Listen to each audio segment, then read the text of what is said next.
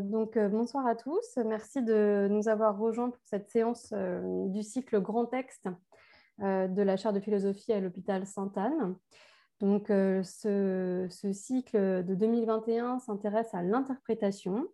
Et c'est dans ce cadre que nous avons invité aujourd'hui Johanna Bartsidi. Johanna Bartsidi, merci d'être venue. Elle est agrégée de philosophie doctorante en philosophie à l'Université de Paris-Nanterre et spécialiste de philosophie d'allemande. Elle s'intéresse à Hegel et à sa réception.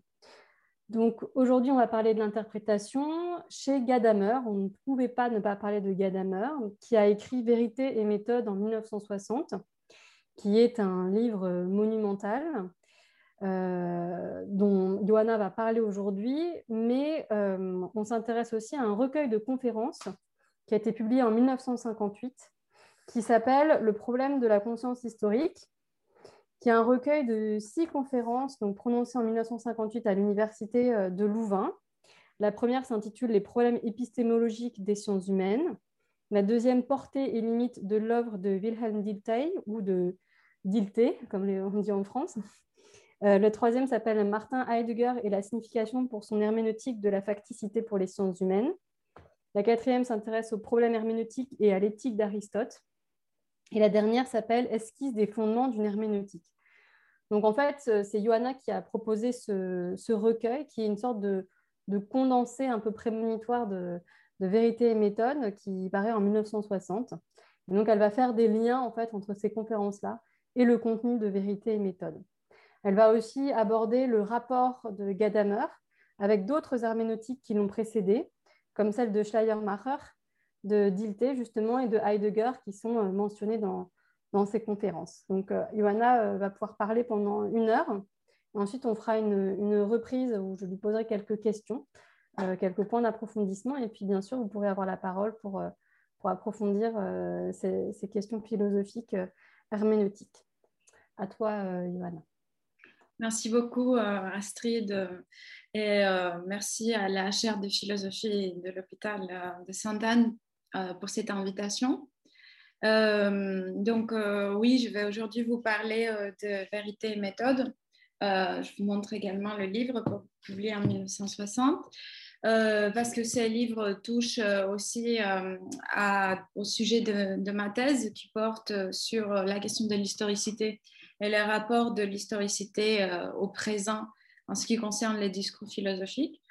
Donc, on peut tout de suite commencer et je vous propose de commencer en écoutant quelque chose qu'on va ensuite commenter. Euh, voilà.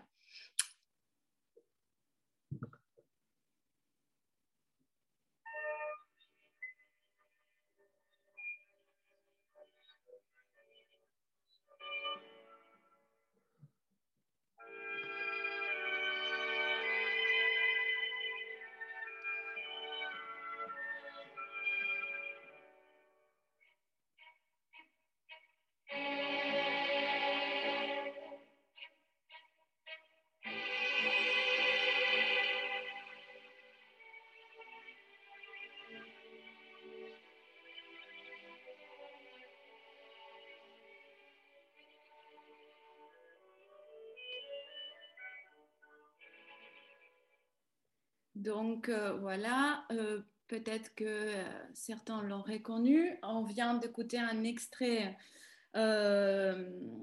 du début du concerto pour violon en ré majeur de Beethoven, composé en 1806.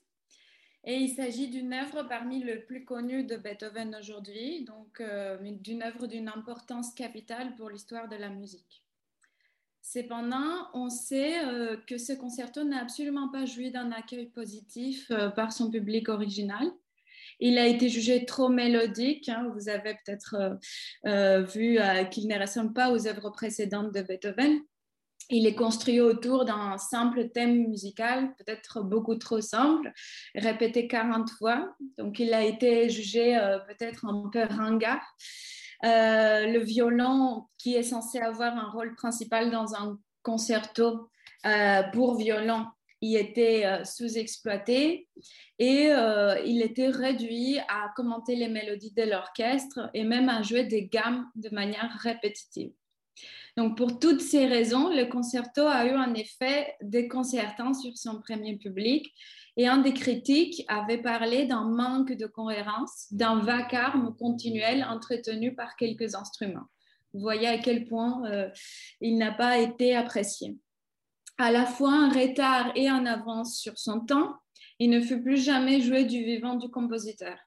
Et c'est seulement après plusieurs années d'efforts de la part euh, du compositeur et chef d'orchestre Félix Mendelssohn et du violoniste Joseph Joachim qui insisteront pour les jouer à Londres en 1844 que ce concerto commencera à être apprécié et finira par être vu vers les débuts du XXe siècle comme un chef-d'œuvre singulier. On n'aura sans doute pas tort de dire que le concerto de Beethoven ne fut pas compris par son époque, qu'il a dû être interprété dans les deux sens du terme joué et expliqué par Mendelssohn et traverser un siècle entier pour accéder finalement au statut d'œuvre d'art monumentale qui lui correspondait. Mais est-ce que cela veut dire, euh, qu'est-ce que cela veut dire de ne pas comprendre un concerto? Et encore, qu'est-ce que cela veut dire? Interpréter un concerto de manière à ce qu'il soit enfin compris, qu'il accède enfin à sa vérité, voire à son, œuvre à son être d'œuvre d'art. Euh, c'est la première question que pose Gadamer dans Vérité et méthode, euh, dont les sous-titres est Les grandes lignes d'une herméneutique philosophique et dont nous parlerons aujourd'hui. Donc, on aurait peut-être pu commencer d'une manière plus habituelle avec une biographie de Gadamer, et on aurait dit qu'il est né en 1900 à Marbourg, il a été élève et proche collaborateur de Heidegger et qu'il est un des plus grands théoriciens de l'herméneutique. Euh, mais on peut aussi, on a choisi de commencer directement par une question de Gadamer. Euh, et pour justifier cette décision, on peut citer une phrase prononcée euh, par Heidegger à propos d'Aristote que Gadamer mentionne lui-même souvent. Heidegger avait dit Aristote est né, il a pensé et il est mort. Et à l'instar de, cette biographie un peu lapidaire, on peut accepter de faire le même pour Gadamer, de faire l'économie euh, de sa biographie euh, ou de la reporter pour plus tard et de commencer par se demander qu'est-ce qu'il a pensé. Donc, quelle a été la question fondamentale euh, de Gadamer sur laquelle il a travaillé tout au long de sa vie à laquelle il a consacré euh, son œuvre maîtresse. Et on peut répondre que son projet, qui se situe à l'intérieur du projet plus général de la théorie herméneutique, se résume à la question qu'est-ce que comprendre? Euh, La compréhension signifiant à la fois intelligibilité, mais aussi interprétation et plus généralement production de sens. Donc, comment comprend-on quand on comprend quoi que ce soit? Euh, dans Vérité méthode, Gadamer expose donc les grandes lignes d'une herméneutique philosophique comme philosophie du phénomène de la compréhension. Il examine les conditions dans lesquelles a lieu la compréhension, dans lesquelles est rendu possible ou impossible la production, la transmission et la communication du sens. Et il le fait en partant de la compréhension en elle, donc non pas de ce qui est compris, non pas du contenu de la compréhension, mais en envisageant la compréhension comme phénomène, comme processus, comme relation primordiale par rapport au contenu qui est compris. Et pour le faire, il passe par trois niveaux de questionnement différents. Tout d'abord, il dégage, presque comme nous l'avons fait nous-mêmes à l'instant, la question de la compréhension comme problème de la vérité de l'œuvre d'art au niveau esthétique. Ensuite, il élargit le, domaine de pertinence de cette question en montrant comment la tradition écrite, les textes et l'histoire en général euh, font partie du problème épistémologique hein, de la compréhension, du, problème de, du comprendre. Il expose enfin, dans un troisième moment, les dimensions ontologiques du problème de la compréhension qu'il relie en général à la structure et l'être même du langage, euh, qu'il considère comme horizon de tout rapport possible des humains au monde. Et cette structure est, la structure de ces questions, mais elle est la structure du livre aussi, puisque le livre est constitué de trois parties. La première euh, intitulée Dégagement de la question de la vérité, l'expérience de l'art. Euh, la deuxième est euh, intitulée Extension de la question de la vérité à la compréhension dans les sciences de l'esprit. Et la troisième a un titre particulier, assez allemand, qui est tournant ontologique pris par l'herméneutique sous la conduite du langage. On, traduit comme ça en français. Euh, donc, en suivant le langage, on est amené à ces tournants ontologiques pris par l'herméneutique dans la troisième partie de, l'œuvre. La compréhension se pose donc d'abord comme problème de la vérité de l'art pour la conscience esthétique qui fait cette expérience de l'art, Ensuite, comme question du sens de l'histoire pour la conscience historique, dont nous parlons aussi euh, dans le recueil sur la conscience historique. Et finalement, comme questionnement de l'être en général, donc comme questionnement ontologique, mais euh, de l'être en tant que langue. Donc, euh, en, en, voyant dans la langue une structure universelle de l'existence humaine. Et comme le dit Gadamer dans un énoncé clé de sa philosophie, L'être qui peut être compris est langue. Vérité et méthode, page 748. Donc, dans cet exposé, nous essaierons d'explorer le sens de cet énoncé, l'être qui peut être compris est langue. Euh, d'abord, en procédant par une situation du projet de Gadamer dans le cadre des théories herménétiques en général, et ensuite par euh, une exposition du procédé par lequel il passe de l'art à l'histoire pour euh, aboutir finalement dans le langage. Voilà, donc je commence tout de suite par la situation de Gadamer dans les cadres des autres herménétiques. Le primat structurel de la compréhension sur ce qui est compris euh, comme on l'a dit, constitue le point commun de départ de toute réflexion herméneutique, depuis le père de cette discipline qui est Friedrich Ernst Daniel Schleiermacher, en passant par Dilthey jusqu'à Martin Heidegger, dont Gadamer hérite plus directement puisqu'il a été euh, son élève. La philosophie herméneutique tire son nom euh, du verbe grec hermeneuin, qui veut dire interpréter, et qui provient de Hermès, qui était la, divinité de la médiation entre les dieux et les humains, euh, puisqu'il était euh, l'interprète de Zeus, mais il était aussi le dieu des poids et des mesures, des routes et des carrefours, de voyageurs, de commerçants, des orateurs et même de voleurs. Euh, L'herméneutique est donc cette discipline qui prend pour objet la médiation du sens et aborde la compréhension en partant d'elle-même dans son unité organique avec l'acte de l'interprétation, comprendre égale interpréter, et, et aussi dans son unité organique avec l'application concrète dans le présent de ce qui est compris ou d'un message universel. Et donc, euh, en, considérant que comprendre, c'est aussi pouvoir appliquer, euh, pouvoir rendre pratique un savoir. Donc, envisager en elle, la compréhension apparaît pour l'herméneutique comme un phénomène qui a un sens ontologique, donc qui rend légitime la question sur l'être des objets privilégiés euh, de l'herméneutique qui sont l'art, l'histoire et le langage.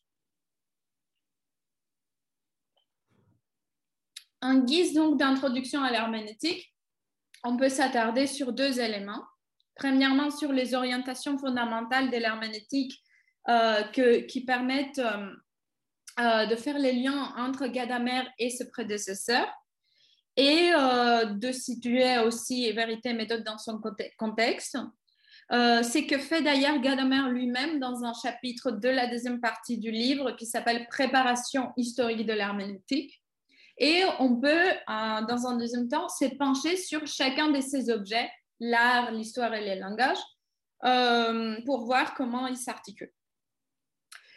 L'origine et les objets de l'herméneutique sont de toute façon deux questions intrinsèquement liées, puisque euh, l'herméneutique de Gadamer est héritière de, de ces trois penseurs. Conçue d'abord comme herméneutique spécifique, herméneutique de la religion, du droit et de la philologie, euh, elle acquiert sa dimension philosophique universelle avec le premier d'entre eux, avec Schleiermacher.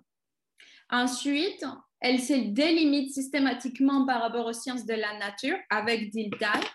Et enfin, elle acquiert ses sens ontologiques avec Heidegger.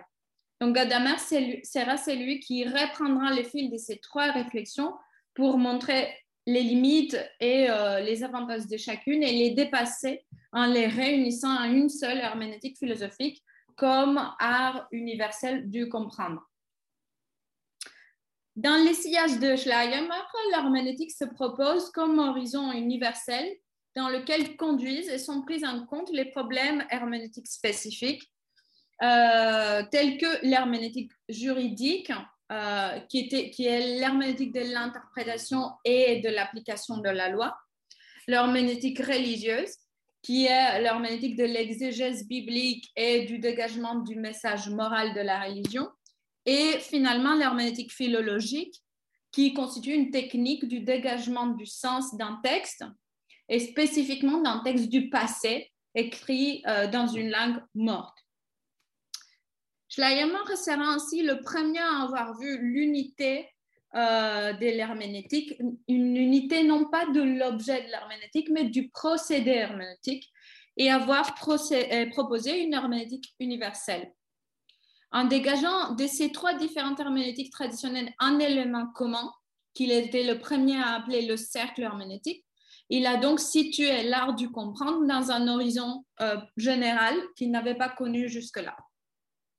Dans ces termes cruciaux de cercle, on peut garder l'idée centrale selon laquelle toute herméneutique, que ce soit philologique, juridique ou religieuse, tente d'expliquer quelque chose de particulier à partir de la place que celui a dans le tout, tout en accédant à ce tout par les éléments particuliers. Ainsi, l'herméneutique philologique comprend par exemple le sens du mot à partir de la phrase, de la phrase à partir du paragraphe, du paragraphe à partir du texte et du livre, mais aussi inversement, puisqu'il faut euh, avoir recours aux mots pour comprendre la phrase, à la phrase pour comprendre le paragraphe, etc. L'herméneutique juridique est celle qui doit interpréter la lettre de la loi par l'esprit de la loi, mais ce dernier ne se dégage que par les lois elles-mêmes. Et enfin, de même, l'exégèse biblique était cet art et cet art qui doit dégager le verbe à partir de l'écriture en même temps qu'elle se sert du verbe pour la comprendre. Le processus de la compréhension relève donc d'une circularité. Celle-ci est particulièrement visible non pas quand le comprendre réussit, mais quand il échoue ou quand il s'arrête, quand quelque chose intervient et obstrue notre compréhension au niveau particulier, celui-ci met en cause notre compréhension du tout. Et on va, dans ces cas, essayer d'interpréter à nouveau et de comprendre autrement afin de dégager un nouveau sens qui permette d'harmoniser ces deux. Et par ces procédés est mis en question et compris autrement le tout, et un nouveau tout est constitué.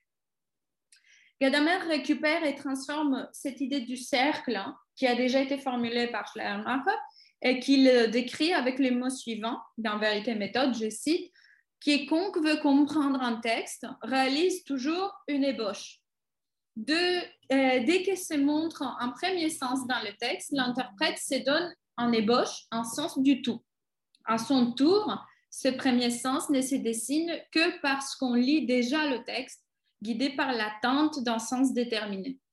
C'est dans l'accomplissement d'une telle pré-esquisse constamment révisée, il est vrai à partir de ce que le livre, à partir de ce que livre le progrès dans la pénétration du sens, que consiste la compréhension de ce qui est donné.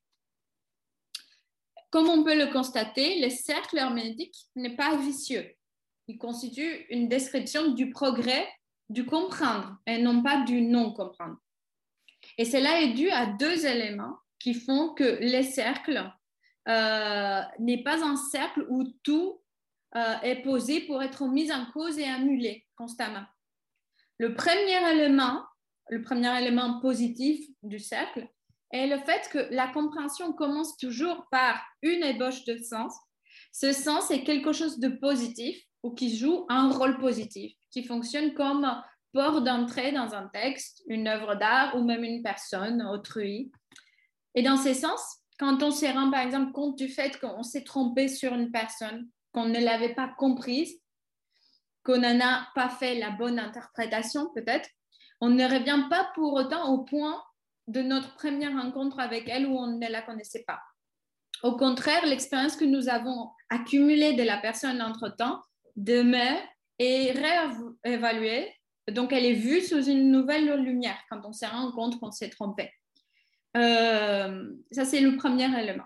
Le deuxième élément qui donne un sens productif et vertueux au cercle est que chaque fois que la compréhension échoue, qu'elle n'est pas immédiate, qu'elle bute sur quelque chose, il n'y a pas un sens qui se cache, se voile à nous, mais il y a au contraire un sens qui se révèle à nous. Et Gadamer dira dans les sièges de la réflexion phénoménologique, comme on dit, de Husserl et de Heidegger, que ce sont les choses elles-mêmes qui se révèlent à nous. Donc, quand la compréhension s'arrête, le texte lui-même, l'œuvre elle-même, l'événement historique lui-même ou l'histoire en général ou euh, la personne nous adresse en quelque sorte la parole. Euh, et on doit envisager le choc de la non-compréhension que produit l'élément qui résiste à notre saisie, qui résiste à notre langage et à notre manière de faire sens.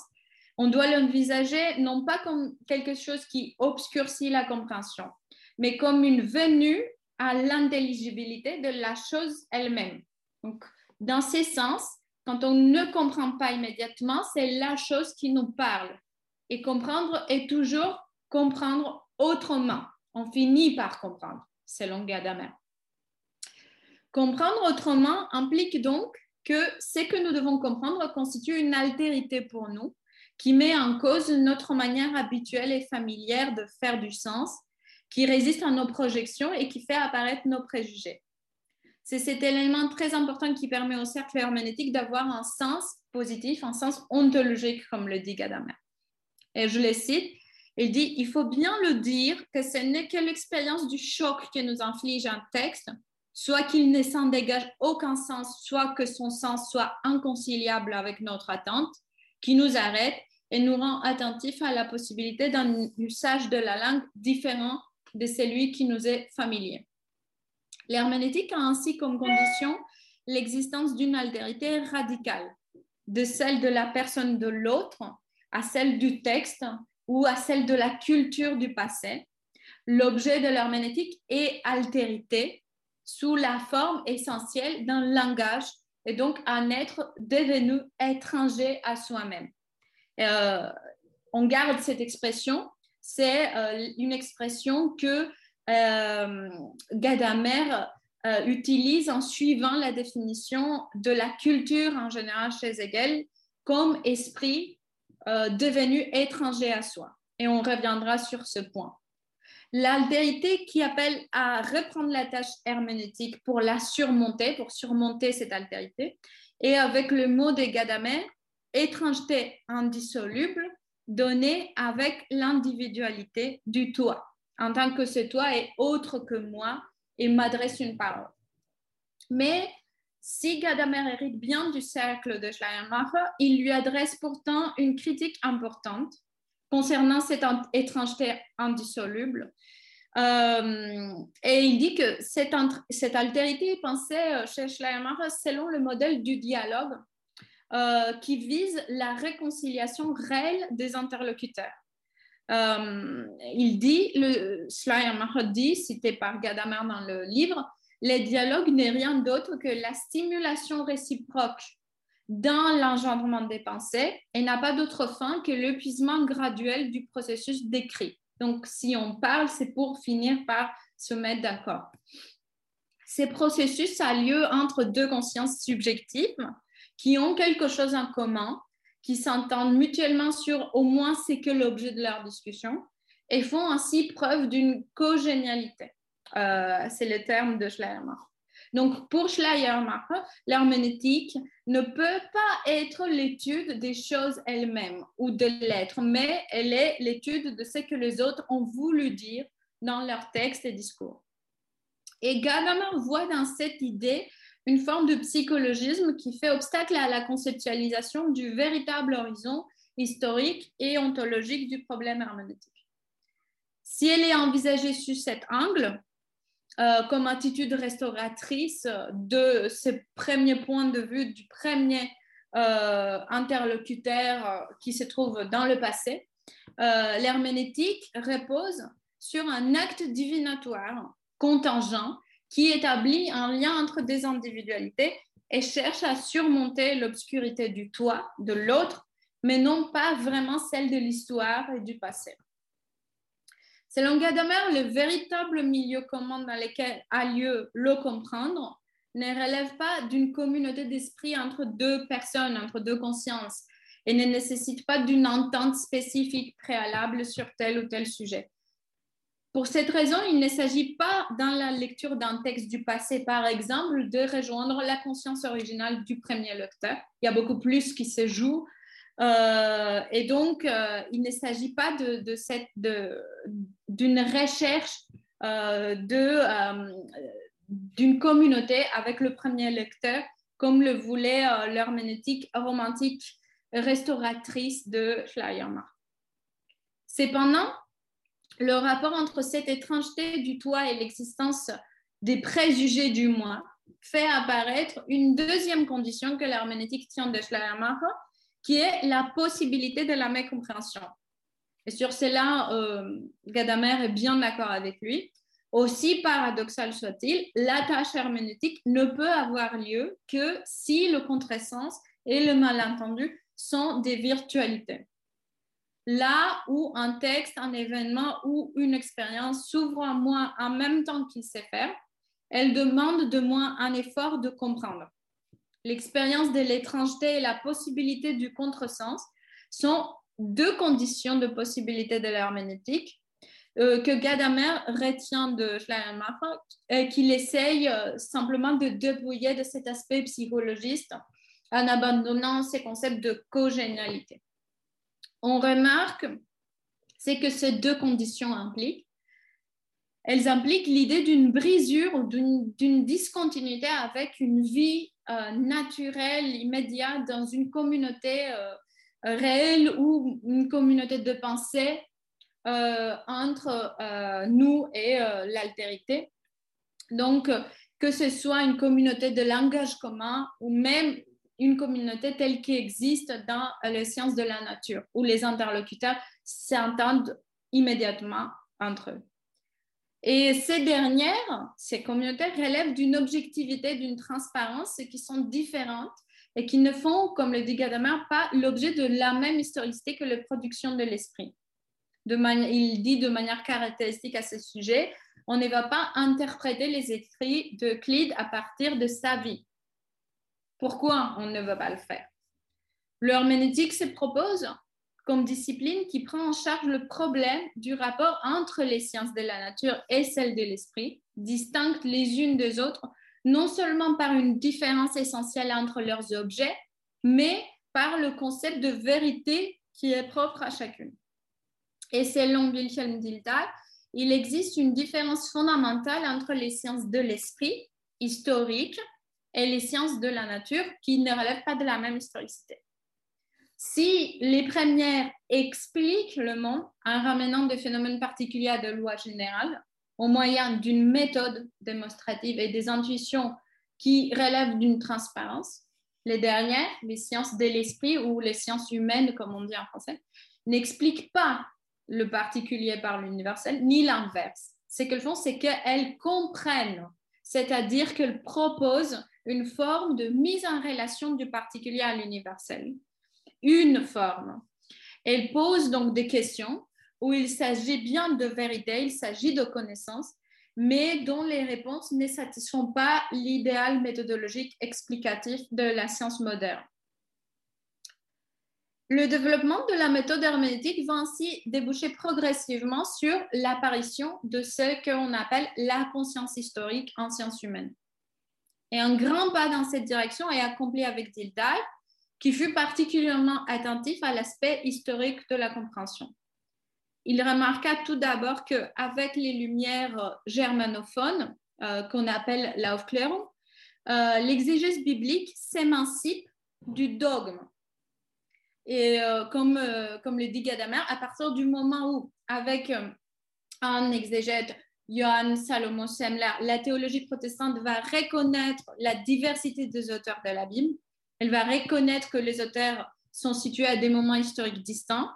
On abandonnera l'effort interprétatif pour reconstituer textuellement l'unité du dogme. On commence alors à interpréter l'écriture comme un texte qui doit être inscrit dans son contexte historique.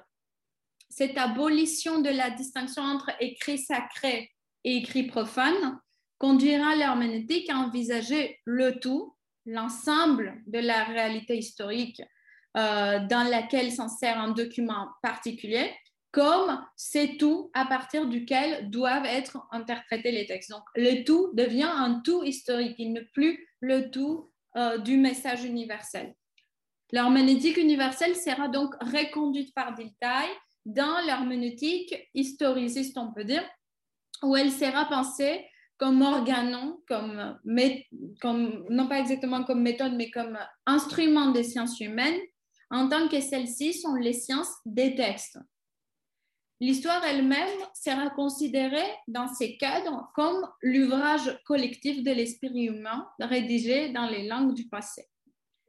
Les textes que nous livrent la tradition et l'histoire seront ainsi envisagés avec Hegel, en suivant Hegel sur ce point, comme esprit aliéné, comme on l'a dit tout à l'heure, comme esprit devenu étranger à soi-même.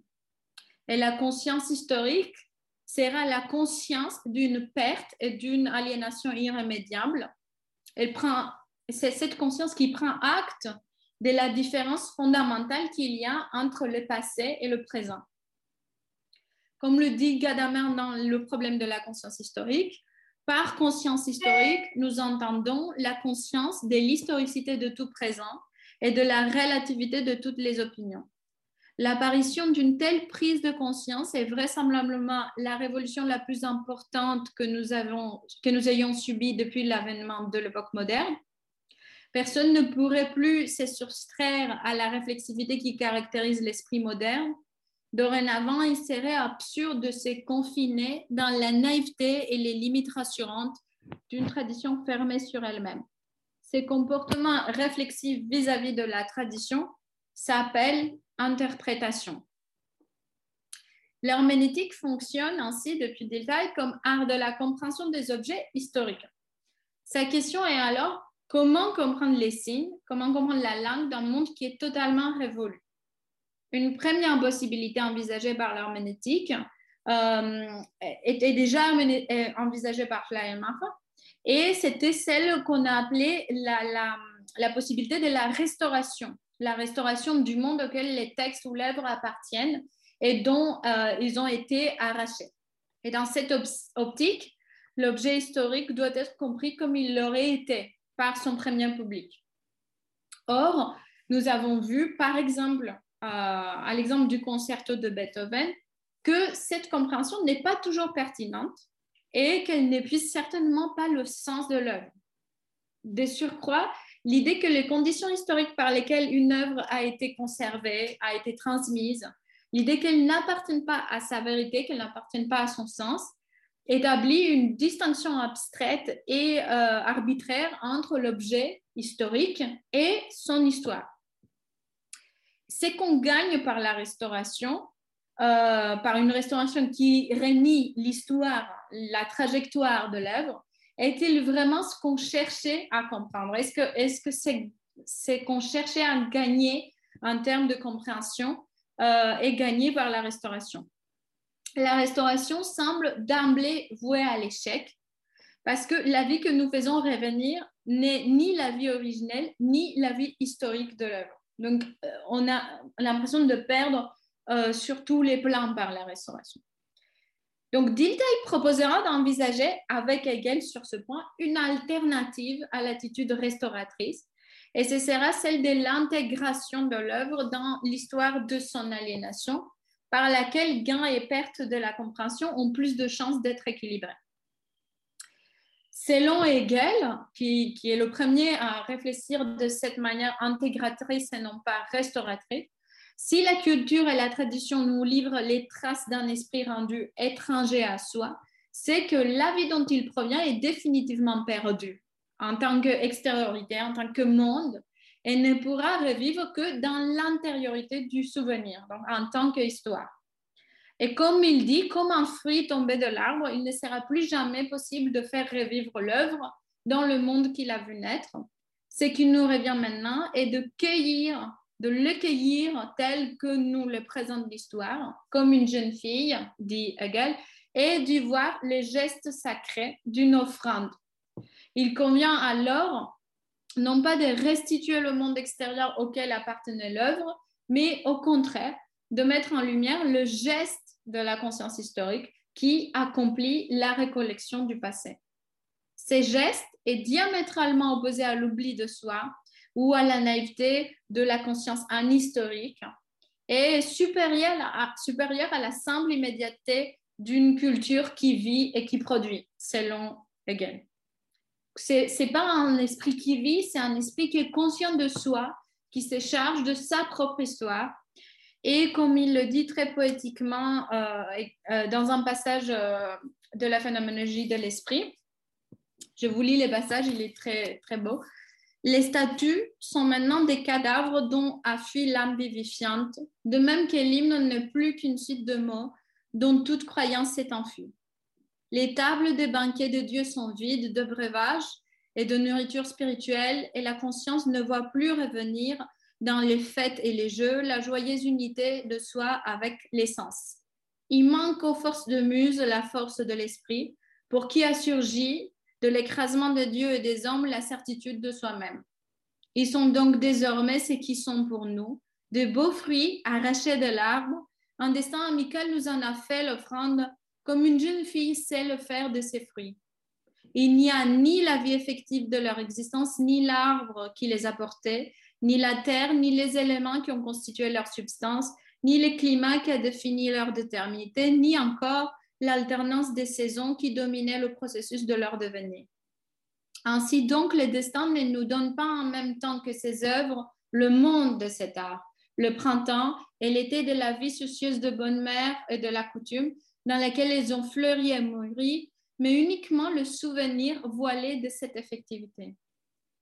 Mais de même que la jeune fille qui présente le fruit cueilli et plus que la nature de ceux-ci est allée dans leurs conditions et dans, leurs éléments, l'arbre, l'air, la lumière, que la nature présentait d'une façon immédiate, dès les moments qu'elle, la jeune fille, rassemble tout cela d'une façon supérieure dans les rayons de son œil conscient de soi et dans son geste d'offrande, de même l'esprit du destin qui nous présente ses œuvres d'art est plus que la vie éthique et la réalité effective de ce peuple, car il est le ressouvenir de l'esprit encore extériorisé en elle. Il est l'esprit du destin tragique qui rassemble tous ces dieux individuels et ses attributs de la substance dans l'unique panthéon, dans l'esprit saint, conscient de soi comme esprit. C'est un passage euh, très beau et un peu compliqué du chapitre de la religion euh, de la phénoménologie de l'esprit. Et en suivant avec Dilda cette veine hegelienne de la réflexion, non pas restauratrice, mais intégratrice du passé dans le présent, l'herméneutique acquiert l'aspect d'une tâche, c'est la tâche de l'offrande, de présenter le fruit, elle est la conscience historique du présent. Or, contrairement à Hegel, la philosophie de Dilthey euh, a une particularité, elle est historiciste, comme on dit. Donc, elle ne présuppose pas, comme le fait Hegel dans le cadre de son idéalisme spéculatif, elle, la philosophie de, de ne présuppose aucune, aucun savoir absolu rendant intelligible le tout de l'histoire. Euh, il n'y a pas chez Dilthey ces grains happy euh, qui rend intelligible le tout de l'histoire euh, dans le cadre de la philosophie. Donc, si l'histoire universelle est le tout dans lequel doit être intégré l'objet historique pour être compris, c'est tout n'est jamais donné de manière définitive, achevée ou clos. Le problème de la conscience historique est ainsi toujours posé dans une situation précaire par la nature fondamentalement ouverte de l'histoire elle-même. Comment accomplir donc la médiation entre en particulier une chose contingente, un élément historique et un tout de l'histoire qui ne nous est jamais vraiment donné.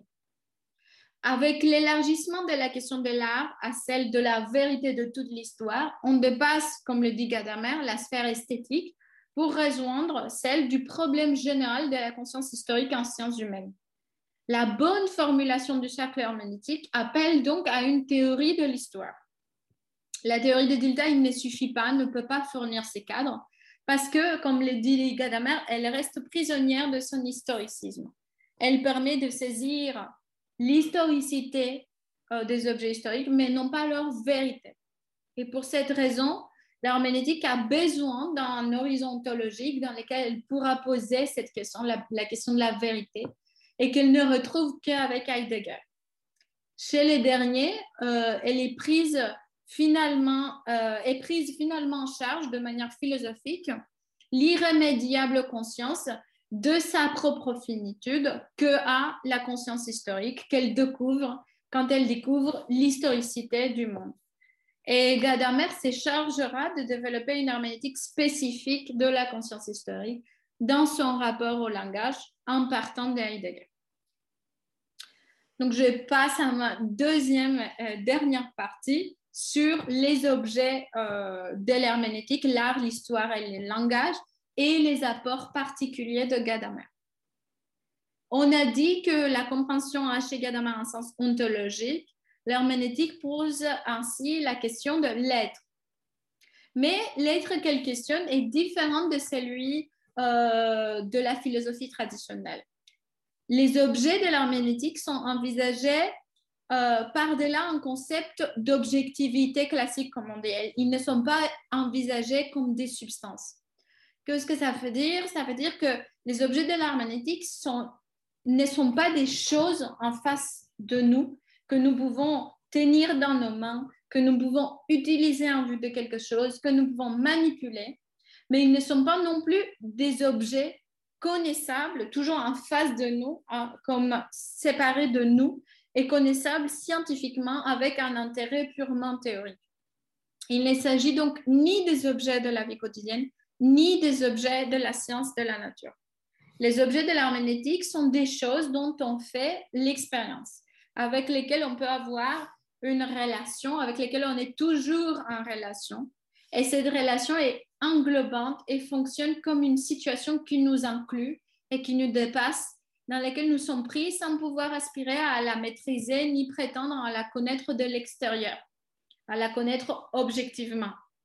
C'est pour cette raison que euh, j'ai tenu à commencer cette présentation par un extrait de musique, ce que j'ai voulu vous le faire écouter, non pas simplement pour le décrire, je ne voulais pas le mentionner en disant le concerto pour violon de Beethoven, si l'herméneutique a un aspect ontologique, c'est qu'elle attire justement notre attention sur le fait que les débuts du concerto n'est pas du tout comparable, dire le début du concerto n'est pas comparable à l'expérience que celle-là constitue de l'écouter. De même que montrer la partition du concerto, mais elle ne correspond à rien à l'expérience de l'écoute du concerto. C'est quelque chose qu'on constate si on prête attention au langage, parce que, par exemple, quand on dit la partition du concerto est sur la cheminée, on ne dit en rien que le concerto est sur la cheminée. Le concert, en lui, n'est autre que l'écoute, qui à son tour est un événement, un processus, une relation. Écouter le concert, c'est, comme le dit Gadamer, participer au concert. C'est faire partie soi-même de cet événement que le concert, être soi-même en partie le concert. Il existe par conséquent trois concepts ou euh, trois couples de concepts euh, qu'on va opposer par lesquels les objets de l'herméneutique se délimitent par rapport aux objets de la science et de la philosophie classique. Le premier est celui euh, qui concerne le mode de leur présence, leur, leur présence dans le présent, leur contemporanéité avec le moi, leur statut d'événement qui s'oppose à une présence extérieure d'un objet à un sens ou un autre entendement. La deuxième opposition est celle de l'expérience à laquelle ils correspondent et ils correspondent à, l'expérience vécue euh, que en allemand on euh, désigne par le terme Erlebnis, qui s'oppose à celui de l'expérience en tant que sensation, en allemand Empfindung, ou connaissance empirique, Erfahrung, dont partent les sciences de la nature. Donc, euh, l'objet de l'herméneutique est l'objet d'une expérience vécue, non pas d'une sensation dans le sens euh, sensoriel, ni d'une connaissance empirique dans le sens de l'expérience, euh, faire une expérience dans le cadre de la physique, par exemple, etc. Et finalement, l'herméneutique s'oppose aux théories traditionnelles, scientifiques ou métaphysiques, philosophiques, parce qu'elle s'intéresse à la compréhension comme dégagement de sens dans un processus qui est pour elle infini et inépuisable. Donc, elle ne s'intéresse pas à réduire son objet à une seule signification fixe, immédiatement saisissable, euh, et à savoir, à connaître ce que, à, connaître son objet une fois pour toutes. L'herméneutique, donc, comme on l'a déjà dit, intervient là où s'arrête l'immédiateté de la compréhension. Il est, et c'est légitime de vouloir saisir immédiatement certaines choses, de fixer les, significations, mais on constate que ce n'est pas toujours possible. Et c'est là qu'intervient l'herméneutique. Et c'est là que commence l'effort de comprendre. Elle constitue donc la médiation qui s'oppose à la saisie immédiate. Ces objets, on peut dire, n'ont ni commencement ni fin, ils n'ont pas de, ils pas de fin ni dans le sens de, de la finalité, ni euh, dans le sens de l'arrêt euh, de ce processus. À l'instar de l'œuvre d'art, selon la définition qu'en donne Kant dans la critique de la faculté de jeu, l'objet euh, de l'herméneutique est une source de sens qu'aucune interprétation ne peut épuiser et qui nous entraîne toujours de nouveau dans un processus qui n'a pas d'autre finalité que sa finalité inhérente, écouter de la musique pour écouter de la musique, mieux comprendre autrui pour mieux comprendre autrui, etc. On peut donc résumer provisoirement, l'herméneutique part d'une intention antipositiviste, on peut dire, anti-objectiviste, et elle essaye de délimiter un domaine propre aux sciences de l'esprit pour fonctionner comme leur instrument universel, comme leur organon. Est-ce qu'elle est pour autant une méthode? Est-ce qu'elle peut fonctionner comme une méthode? À quel type de connaissance, à quel type de vérité a-t-on affaire ici?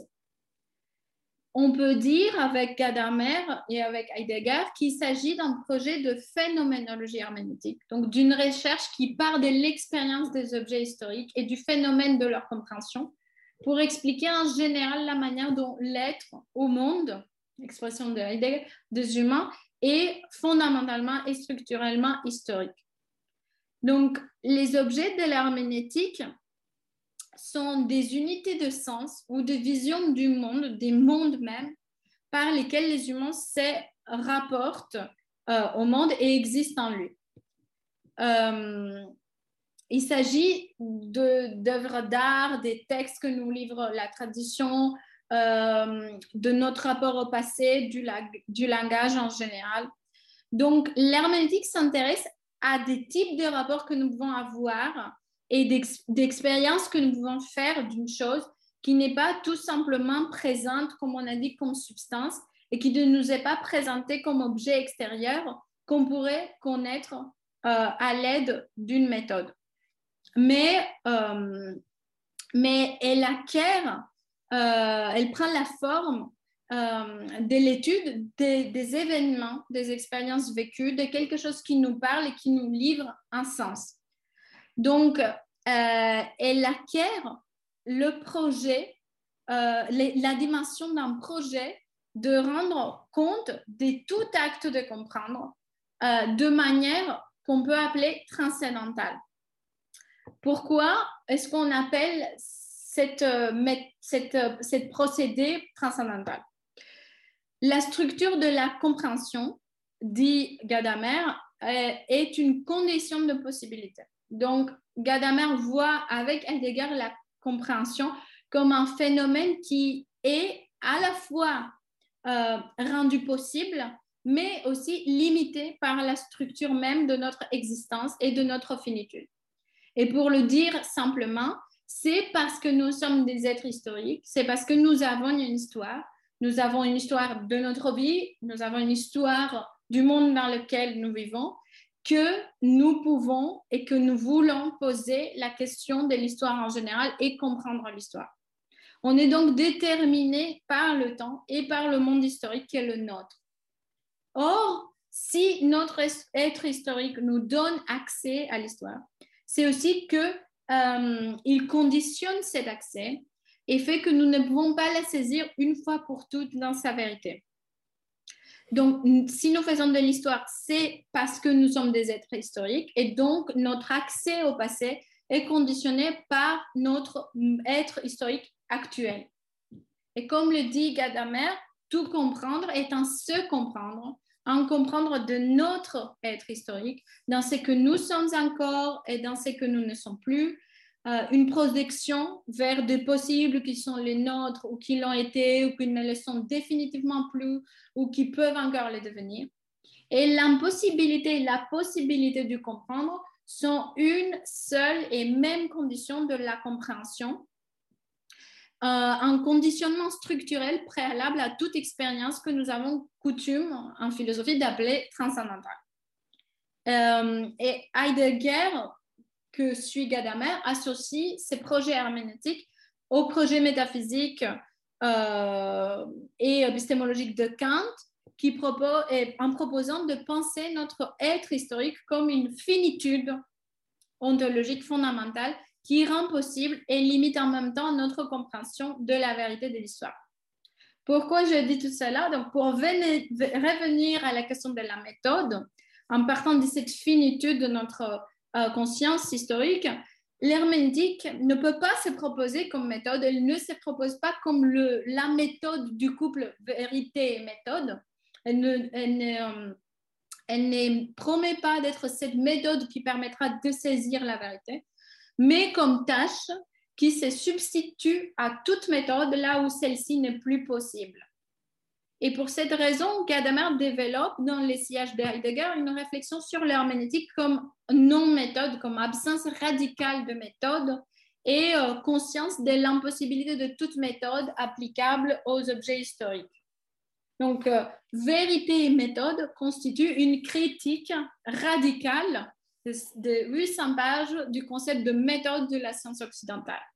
Comme idée d'une démarche de purification de la raison de ces préjugés, de ces préjugés en vue d'une certitude finale, d'une vérité finale, le discours classique de la méthode puise ses origines dans la pensée de Descartes et dans la philosophie de Lumière. Mais la vérité de l'herméneutique, n'en déplaise à ces derniers, n'est pas une substance que nous pouvons saisir immédiatement de manière claire au moyen d'une méthode. La vérité porte la marque de notre finitude. Elle est provisoire, elle est inaccomplie, elle est imparfaite, elle est donnée dans le temps comme processus de compréhension. Voyant donc dans la précompréhension et le préjudice la condition de possibilité de tout, comprendre, euh, l'herméneutique cherche à mettre fin aux préjugés des lumières contre les lumières avec le mot de. En tant que jugement préalable porté avant l'examen qui permettra de mettre un jugement définitif, les préjugés n'est pas un désavantage, il n'est pas un dommage ou une violence faite à l'objet. Les préjugés, un jugement d'avance, euh, étymologiquement en allemand en tout cas, est une marque d'attention particulière qu'on prête à un objet et sans laquelle il ne serait même pas un objet, euh, mais il serait un rien. Donc même les choses auxquelles nous faisons attention sont déterminées par nos préjugés euh, et les choses que nous ne remarquons pas, qui ne sont pas des objets pour nous, sont également fonction de nos préjugés. Les lumières ainsi que tout historicisme de la modernité en général, comme le dit Gadamer, cherche à comprendre l'histoire, à comprendre la tradition rationnellement et empiriquement, correctement, sans erreur, sans préjugés. Il préconise donc un usage de la raison soumis à la discipline de la méthode qui la préserve de toute erreur. L'histoire s'ouvre ainsi à l'historicisme, à cette attitude, comme un immense amas de faits, d'informations, d'événements transmis de manière contingente, qui ne présentent aucune valeur en eux, euh, n'est juste d'aucune autorité particulière. Donc, on peut dire que le monde et l'histoire, sous ces regards, c'est désenchante. Nous n'avons plus aucun lien vivant avec la tradition. Ce qui pour les hommes du passé était vie, sans sévérité, est maintenant pour nous objet historique, dit euh, Gadamer, un objet dépourvu de, de vérité en lui. Et dans son extrême radicalisation, cette historicisation du monde que fait, qu'accomplit la conscience rationaliste peut euh, la conduire jusqu'à considérer historiquement même son propre monde contemporain et à, entretenir un rapport historique même avec, euh, avec lui. Mais les préjugés de lumière, selon lesquels tout est historique et ce qui est historique n'a pas de valeur, euh, la seule chose qui, qui a de valeur, c'est la raison, correspond à une pensée qui ne peut pas accepter sa propre finitude. Donc, aussi paradoxal que cela puisse sembler, selon Gadamer, la conscience de lumière préfère vivre dans un monde fini que être fini elle-même. Elle est incapable d'envisager la possibilité d'une vérité qui ne soit pas claire et transparente, saisissable entièrement par la raison au moyen d'une méthode. Donc, par cette incapacité, lave claire, les lumières, payent un lourd tribut pour se permettre de se voiler la face sur leur finitude. Là, au clair, on doit sacrifier tous les contenus de vérité que nous livrent l'histoire et la tradition, et avec elle fermer les yeux sur la réalité de la compréhension et sur la question du sens de l'histoire. Si on pouvait comprendre, soutient Gadamer, que ce n'est pas l'histoire qui nous appartient, mais nous qui appartenons à elle, on serait en mesure de sortir des apories de l'historicisme pour accéder à un savoir véritable de l'histoire. Pour ce faire, il faudrait nous libérer de notre préjugé contre les préjugés. Nos préjugés sont la réalité de notre être historique. Ils reflètent ce qui est ou ce qui fait sens pour nous, ce qui permet de comprendre, ce qui nous permet de comprendre nous-mêmes et autrui dans une unité inébranlable du mythos et du logos. La compréhension d'un texte, d'une œuvre d'art, d'un événement historique est accomplie au moyen d'une précompréhension. Or, le préjugé va de pair, euh, dans le cadre de la conscience historique, avec le mouvement constant de son anticipation qui s'appelle interprétation. Les deux mouvements ne s'annulent pas, il ne s'annule jamais définitivement dans une perfection finale du comprendre. Il fonctionne en permanence circulairement comme condition positive de toute signification historique. Cette anticipation de nos préjugés est une condition fondamentale pour l'établissement d'une théorie et d'une pratique de l'histoire qui ne refuserait pas leur finitude, mais qui prendrait au contraire acte de leur historicité. Cette histoire Gadamer l'appelle euh, à histoire de l'action ou de l'influence, en allemand Wirkungsgeschichte, histoire des effets. Euh, elle se propose comme discipline qui vise à surmonter les impasses autant de l'historicisme que de l'objectivisme historique. Elle est l'histoire des effets auxquels est soumis euh, le comprendre et qui détermine sa situation historique positivement. Cet usage positif du préjugé? Chez Gadamer le conduit ainsi à une réflexion plus large sur le concept d'autorité. Contrairement à l'opposition classique entre raison et autorité que font les Lumières, l'herméneutique gadamérienne voit dans l'autorité un acte de reconnaissance fondateur d'un sens qui n'a rien à voir avec l'obéissance, par exemple. L'autorité est la reconnaissance spontanée de la conscience historique face à la vérité qui lui livre la tradition quand elle lui adresse la parole. Et il faut remarquer que l'autorité n'est possible, l'autorité de la tradition n'est possible que dans le présent, comme un être qui ne peut survivre dans l'inertie et qui ne se préserve qu'en étant constamment reconfiguré, cultivé, retravaillé.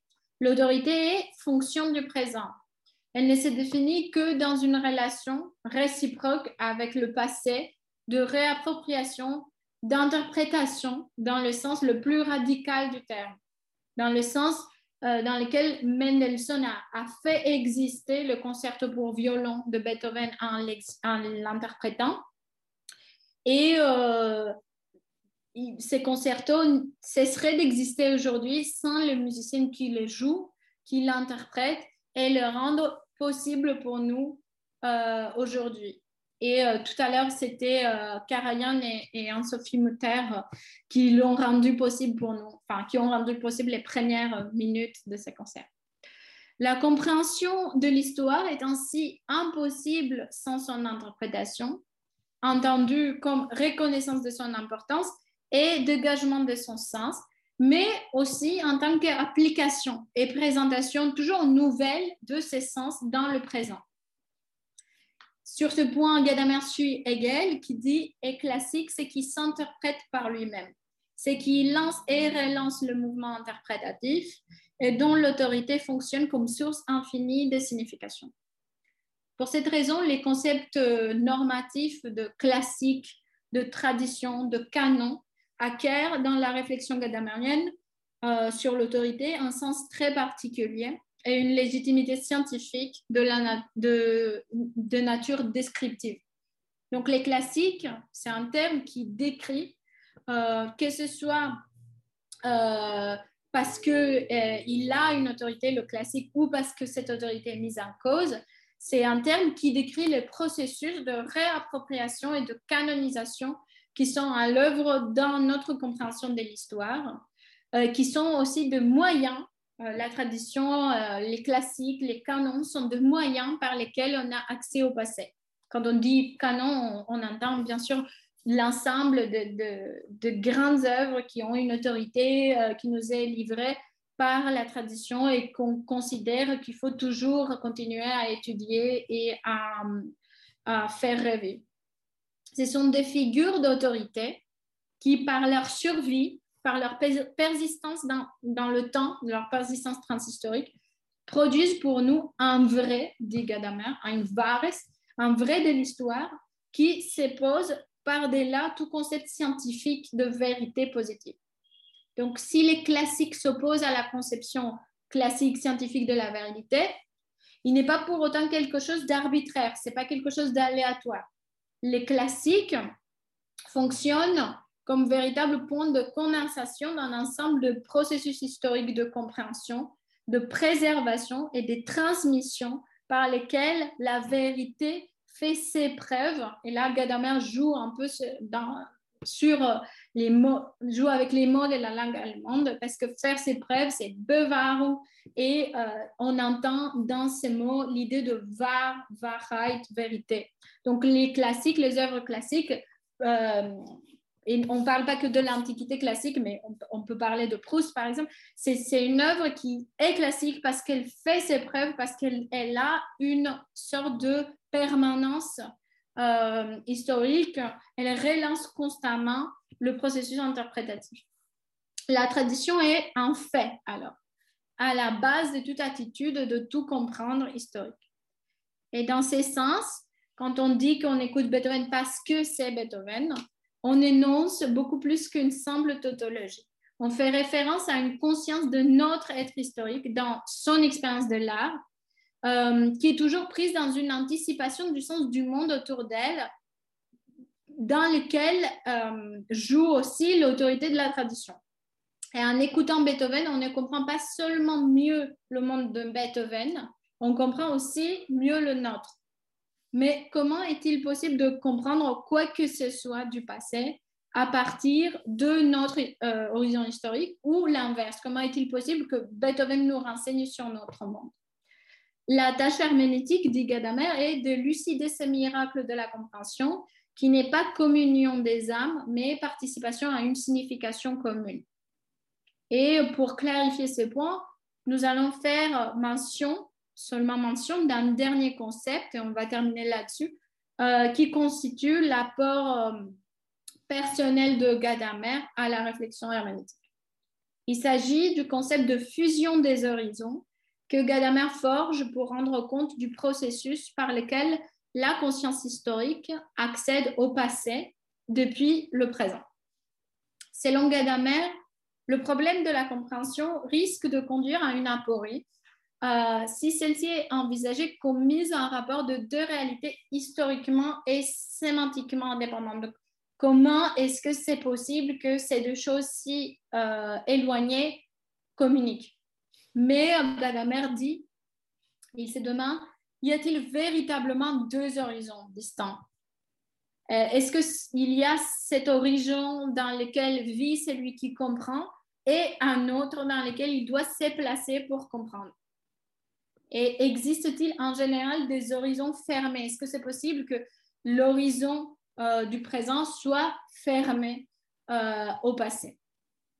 L'horizon fermé d'une conscience historique, qui était un terme euh, utilisé à l'époque est une abstraction vide de sens, dit Gadamer. L'horizon est quelque chose qui, par définition, permet au regard de se porter loin et de se situer par rapport à son entourage. Et il se déplace à chaque fois euh, avec celui qui s'émeut. Quand on marche, notre horizon change. Ainsi, au-delà des frontières de ce qui est présent maintenant, la conscience que nous avons de nous-mêmes embrasse la profondeur historique on ne comprend pas nous-mêmes uniquement à partir de ce que nous sommes, mais aussi à partir de ce que nous ne sommes plus. Et donc, c'est un seul et unique horizon de la conscience historique qui lui permet de se comprendre elle-même et de saisir son altérité aussi. De même que toute compréhension est également application, comme on l'a dit, dans, dans le présent, l'interprétation est un mouvement par lequel est accompli toujours, en plus de profondeur, la fusion de l'horizon de celui qui comprend avec celui dans lequel il doit se placer pour euh, comprendre, pour se transposer euh, dans l'horizon euh, autre. Et on voit qu'il y a même une portée politique ou morale du projet herméneutique qui se dessine à partir de cette idée, parce que l'interprétation n'est pas seulement une tâche des sciences humaines, mais elle est aussi une habitude, une attitude, un ethos que nous pouvons euh, mettre en œuvre et qui nous permet de rester ouverts à l'altérité des textes, à l'altérité du passé, de l'histoire, de la culture, des, cultures autres et d'autrui en général. L'unique présupposition de l'herméneutique, dit euh, Schleyer, dit Gadamer avec euh, lui aussi, l'unique présupposition de l'herméneutique est la langue qui rend possible un dialogue avec l'altérité et qui nous permet d'écouter quand elle nous parle et de lui adresser la parole.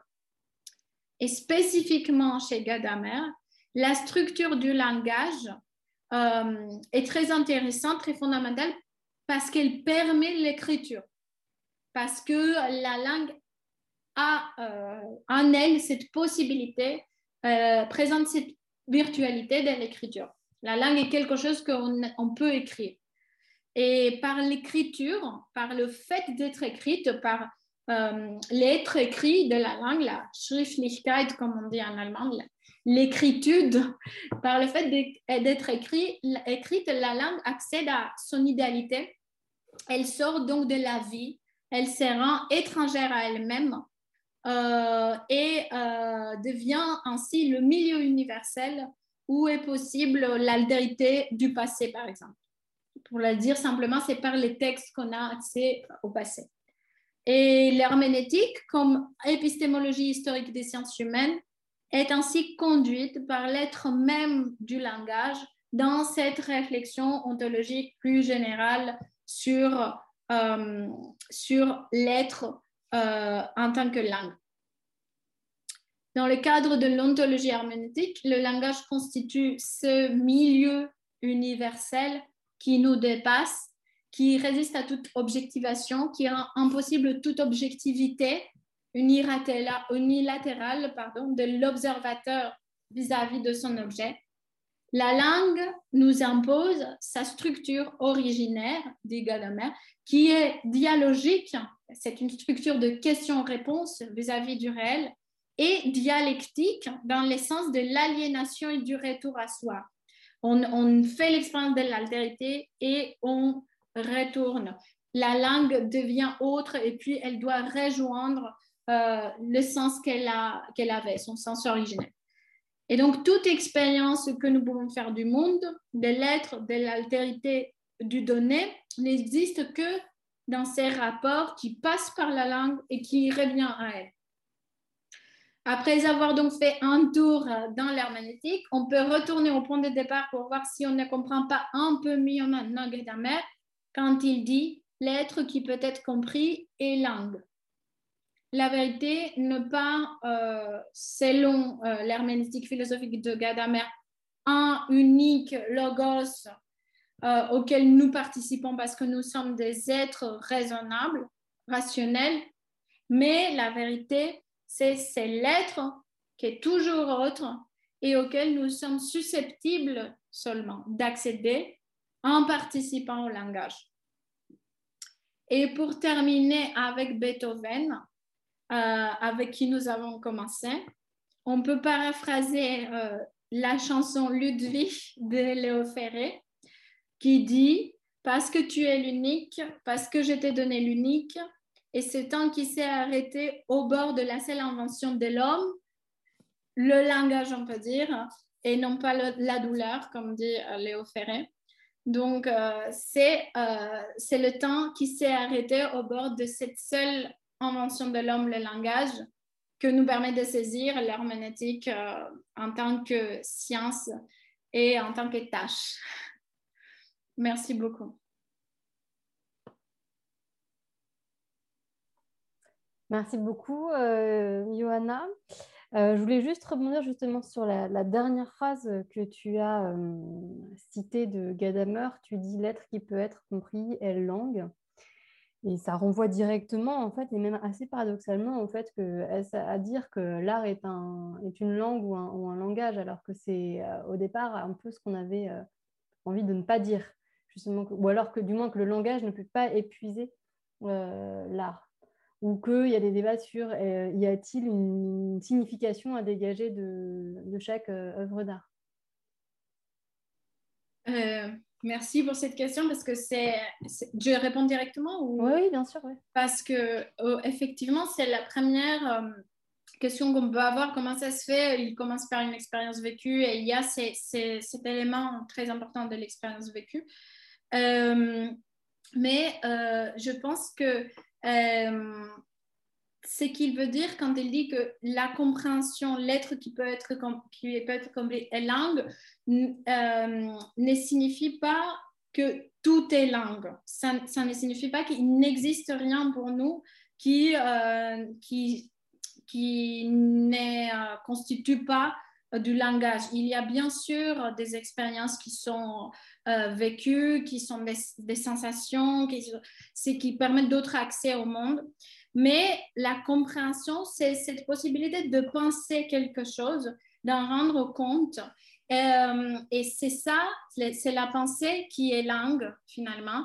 Et c'est ce qui donne ce rôle si particulier au langage. Euh, c'est le fait qu'il y a, comme il dit, une proximité, une parenté de la langue avec la pensée. Donc, en fait, bien sûr que nous vivons, que nous pensons, que nous faisons l'expérience de choses qui ne euh, sont pas euh, du langage, mais euh, notre accès à ce que nous vivons, c'est fait par les langages parce que la pensée est essentiellement langage. Je pense que c'est plutôt comme ça qu'il faut, que moi je comprends en tout cas cette, cette, cette affirmation. Ou peut-être, je me demandais si on ne pouvait pas aussi le comprendre dans le sens qu'une langue n'est pas réductible à un code, qu'il n'y aurait pas forcément quelque chose à déchiffrer aussi. Et ça, ça se rapproche aussi de, bah, du cercle herméneutique, justement, parce que l'idée n'est pas de dévoiler un, sens, mais euh, de décoder au sens, euh, on peut déchiffrer des hiéroglyphes pour en saisir le sens euh, à la lettre, mais justement de rentrer dans un cercle qui permet de saisir à la fois la lettre et l'esprit. Alors, j'avais une autre question. Euh, effectivement, il y a, l'herméneutique qui s'applique euh, historiquement, comme tu l'as dit, euh, c'est la philologie, c'est l'exégèse, ce sont ces domaines-là. mais plusieurs fois, dans ton commentaire, tu parlais d'appliquer l'herméneutique à des personnes, en fait, ou même à des relations. Alors, est-ce que ça, ça a été formalisé par euh, Schleiermacher, dans le cadre du romantisme, par exemple, allemand ou, bien, enfin, chez Dilthey, il ne me semble pas que ce soit dit comme ça, en tout cas. et, chez Gadamer? Ou est-ce qu'on a cette filiation parce que ce n'est pas traité en, tant que tel, il me semble, par l'herméneutique, mais cette notion justement que l'herméneutique pourrait s'appliquer à des personnes, ce qui voudrait dire que les personnes sont des textes en fait, enfin, si on, fait le raccourci. Euh, oui, euh, merci encore parce que c'est très intéressant. Euh, je pense qu'il y, a plusieurs, éléments de réponse. Le, premier, c'est que chez, chez il y a cet aspect parce qu'il y a l'aspect du dialogue et, il, est, il expose aussi une philosophie de la communication euh, qui gagne un peu en actualité aujourd'hui malgré euh, certains aspects euh, romantiques qui, qui, ont mal peut-être vieilli.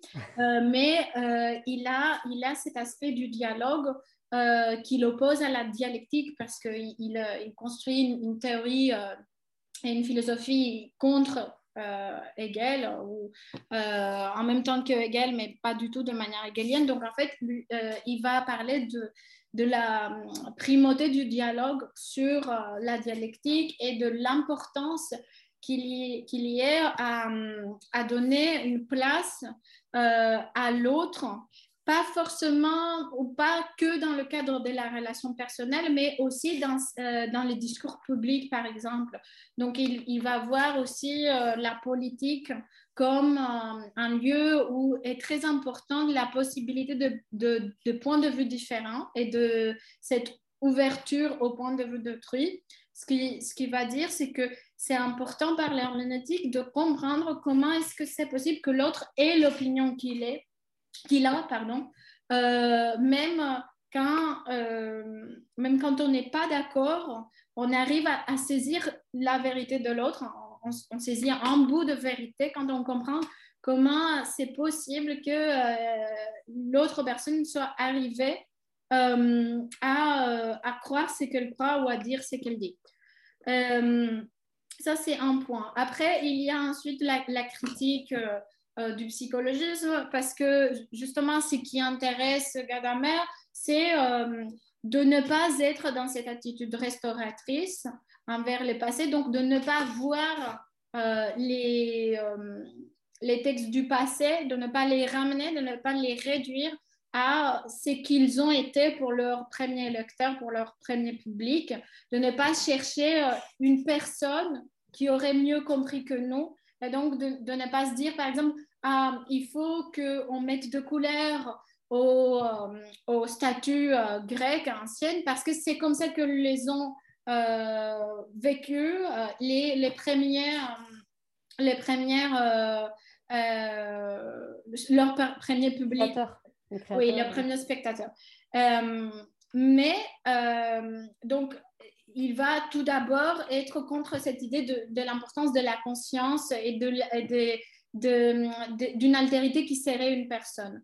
Mais c'est ce qui est possible chez lui, c'est encore de penser le dialogue euh, comme, euh, comme un cadre herméneutique particulier dans lequel il est possible de euh, rentrer dans un rapport où l'altérité est représentée par une personne.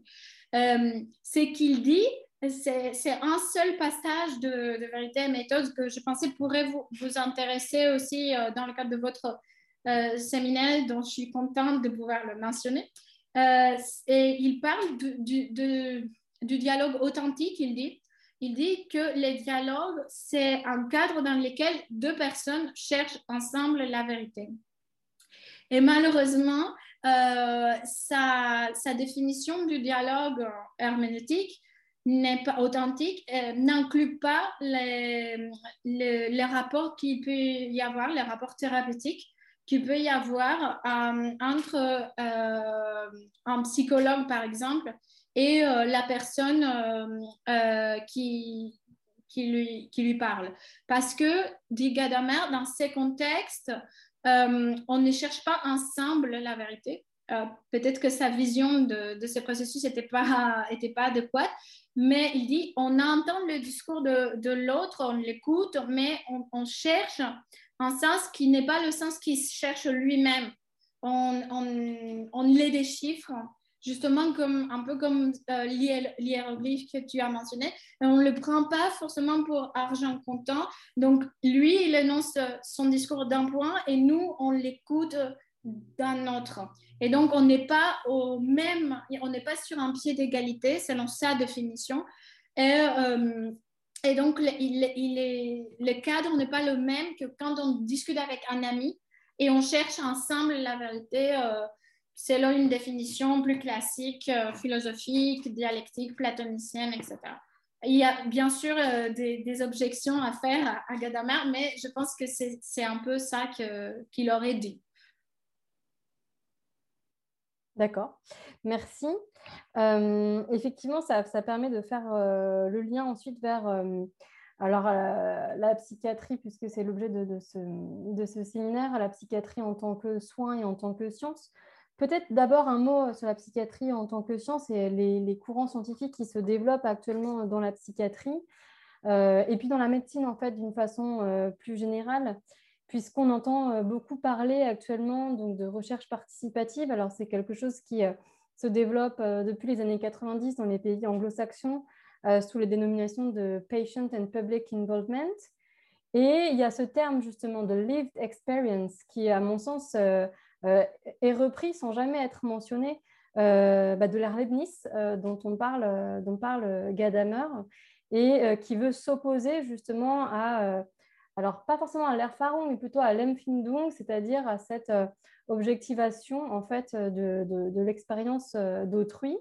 Et donc le vocabulaire aussi qui, à mon sens, est emprunté de chez Gadamer, tout en ayant perdu en fait cette filiation, mais c'est le terme d'expérience justement, où on s'intéresse alors à l'expérience vécue, à l'expérience professionnelle, mais sans pour autant que l'épistémologie en fait de, ces concepts soit pensée. En fait, il y a des concepts qui sont détachés de l'herméneutique, euh, qui sont attrapés un peu au vol et réinjectés en fait justement comme méthode, alors que le principe initial, bah, c'est l'absence radicale, enfin c'est le constat de l'impossibilité de la méthode, et qui sont euh, pris en lieu et place de la méthode expérimentale classique euh, utilisée dans les sciences biomédicales, ce qui peut donner lieu en fait à des, des contresens assez importants et surtout à une opposition frontale euh, entre donc, euh, la lived experience des, patients, par exemple, euh, et du savoir constitué ben, de, la recherche biomédicale, avec en fait une opposition frontale sans qu'aucune synthèse ne puisse, puisse être faite, puisqu'en n'y a pas d'épistémologie commune. Et, sans qu'aucun euh, bah, dialogue ne soit possible, puisqu'en fait, le langage initial n'est pas le même.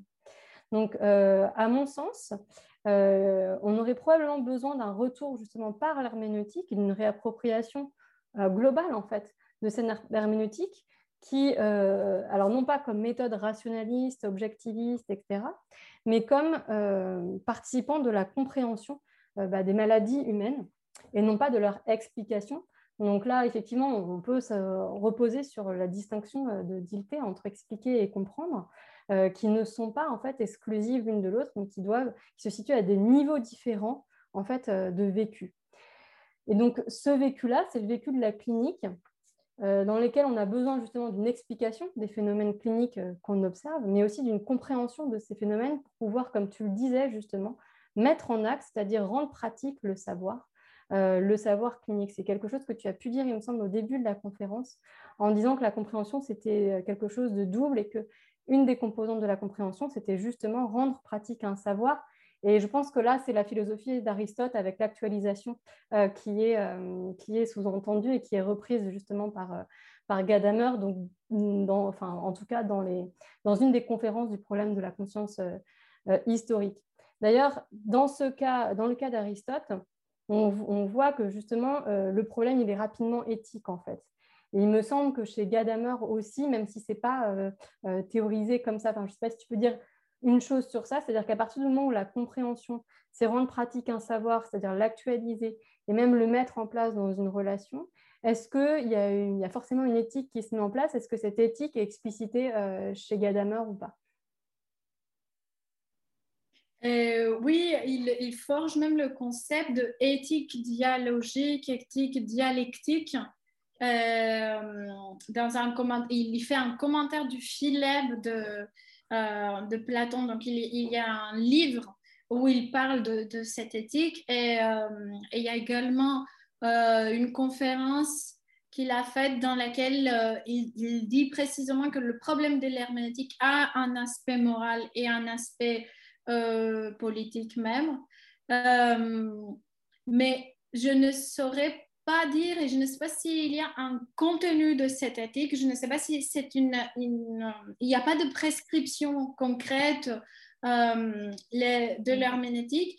Il y a cette idée que l'altérité doit être comprise à partir d'elle-même, qu'elle euh, va mettre en question nos propres préjugés, notre manière de faire, de faire sens du monde. Donc, en fait, s'il y a quelque chose euh, que nous euh, appelle positivement cette éthique à faire, c'est de ne pas tenir à ce que euh, nous sommes, à, ce que nous croyons absolument et de ne pas sacrifier les éléments de compréhension que nous avons et parfois, parfois qui nous sont livrés de manière paisible dans le cadre d'un dialogue, mais parfois moins paisible jusqu'à jusqu'à arriver à, des, à des chocs.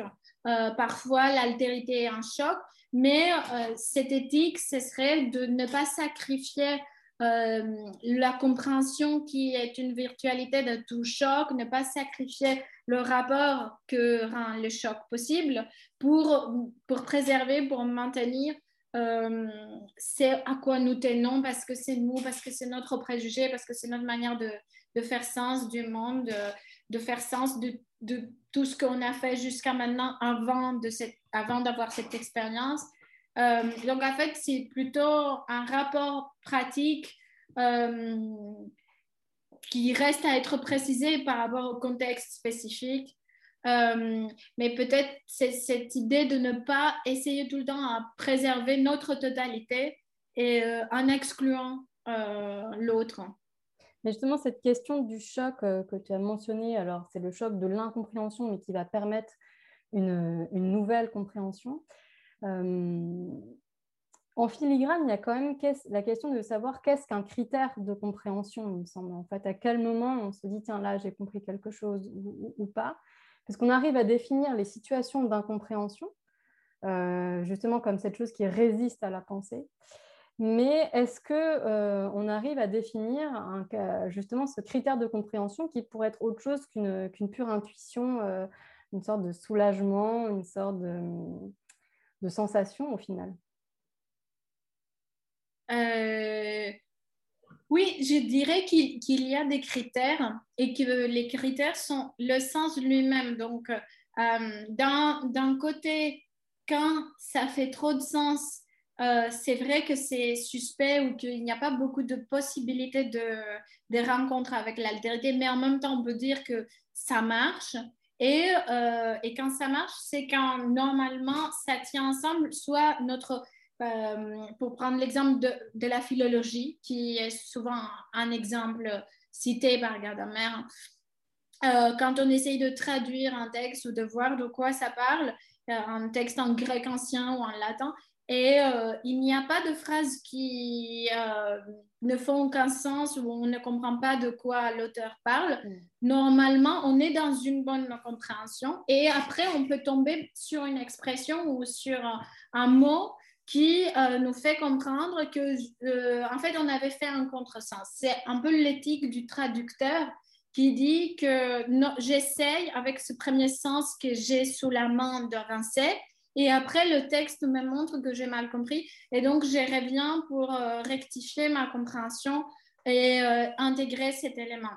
Donc en fait, s'il y a un critère, c'est un critère pratique qui est le fait de pouvoir faire sens et, euh, et qui, qui est le critère de la compréhension comme il est aussi de la non-compréhension. C'est-à-dire que quand ça marche, c'est bien, et quand ça marche pas, euh, euh, là, il y a quelque chose à comprendre qu'on n'avait pas saisi jusque-là. Et, et, on peut aussi dire que plus, plus largement, le, comprendre nous apporte quelque chose. C'est-à-dire que quand on lit par exemple Aristote et qu'on a l'impression de le comprendre, normalement ça veut dire qu'on peut aussi en dégager un sens pour nous aujourd'hui et euh, que donc euh, cette possibilité de l'application concrète est un critère euh, du comprendre. Donc,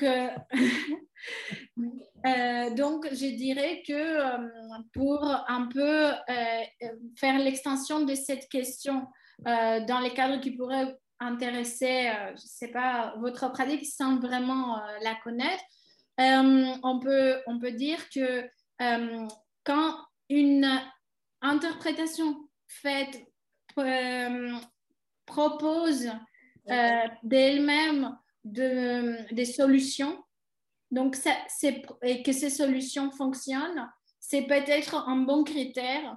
Et, quand euh, elle fonctionne moins bien, c'est un mauvais critère. Euh, c'est pardon, c'est pas un mauvais critère, mais c'est un critère qui montre que là, il y a un besoin de réinterpréter.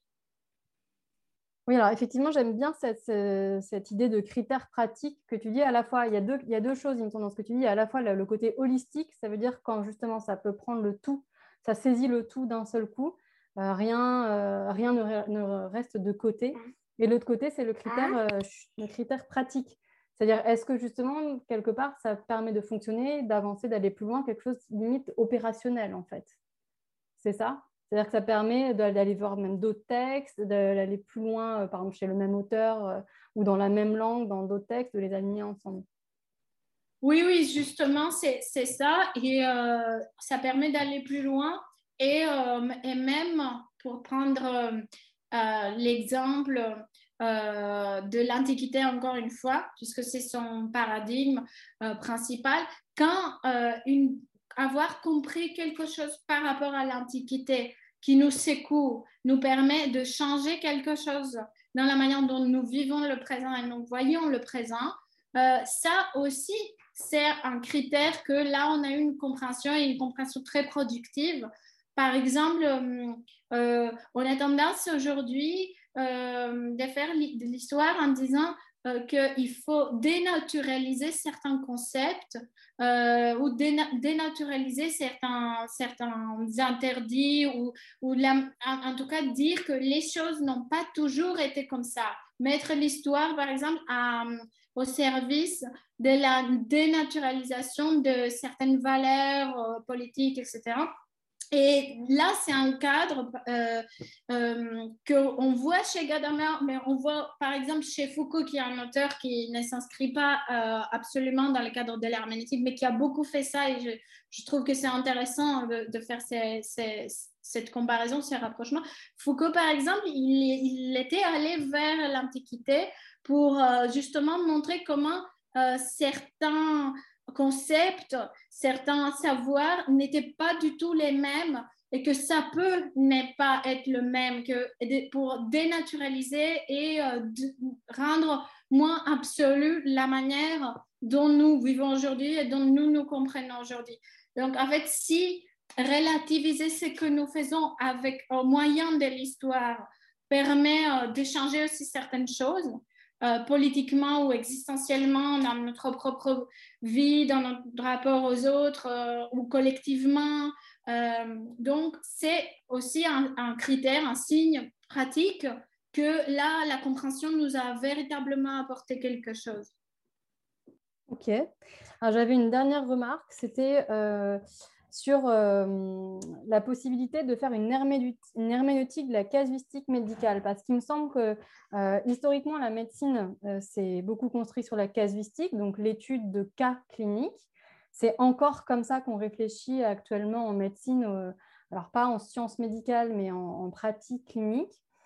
Or, j'ai jamais vraiment vu formaliser cette herméneutique parce que c'est réellement ça, c'est-à-dire qu'il y a le passage déjà au texte, on écrit euh, le cas clinique. Hein, c'est jamais quelque chose qui reste de la tradition orale, ça passe toujours par de l'écrit. Et puis c'est lu par euh, des confrères, euh, des consoeurs, c'est discuté justement au sein de staff clinique, etc. Et en fait, il me semble que l'exercice qui est fait dans ces moments-là, c'est justement celui de l'exercice d'une herméneutique en fait. où on part de, des éléments du patient, on les ordonne, on essaie de dégager en sens. Et après, on essaie de voir en pratique si cette interprétation qu'on a donnée du cas clinique bah, fonctionne au sens de ah bah, améliorer la santé du patient, son, fonctionnement, son devenir. Voilà, donc je pense qu'il y a de la place en philosophie pour travailler justement d'un point de vue même ontologique ou épistémologique, ce qui est fait en sciences cliniques, enfin ce qui est fait en clinique, pardon, pas en sciences cliniques, mais en pratique clinique, à partir de l'herméneutique, enfin des concepts de l'herméneutique. Alors je ne sais pas, j'ai vu qu'il y avait des questions dans la discussion, mais si d'autres personnes ont des questions, il y avait Sylvie Covarubias qui a demandé si Gadamer a-t-il été très influencé par Kant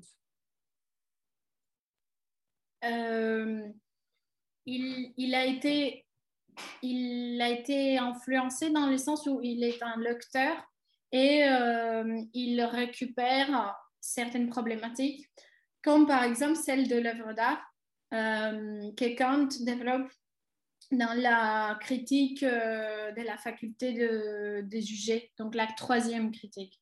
il récupère de Kant cette idée de l'œuvre d'art comme euh, quelque chose qui n'a pas de fin extérieure à elle, euh, qui euh, a un sens inépuisable. Il a aussi toute une réflexion sur le jeu, le jeu qui, qui a été théorisé par Kant, et donc il récupère cette, cette réflexion aussi il récupère la, réflexion générale de Kant sur les objets particuliers qui présentent des formes de finalités qui ne sont pas extérieures, qui ne sont pas les, les, finalités auxquelles nous sommes habitués euh, euh, le, en vue de quelque chose précis. Donc, il y a cet aspect esthétique qu'il récupère de Kant.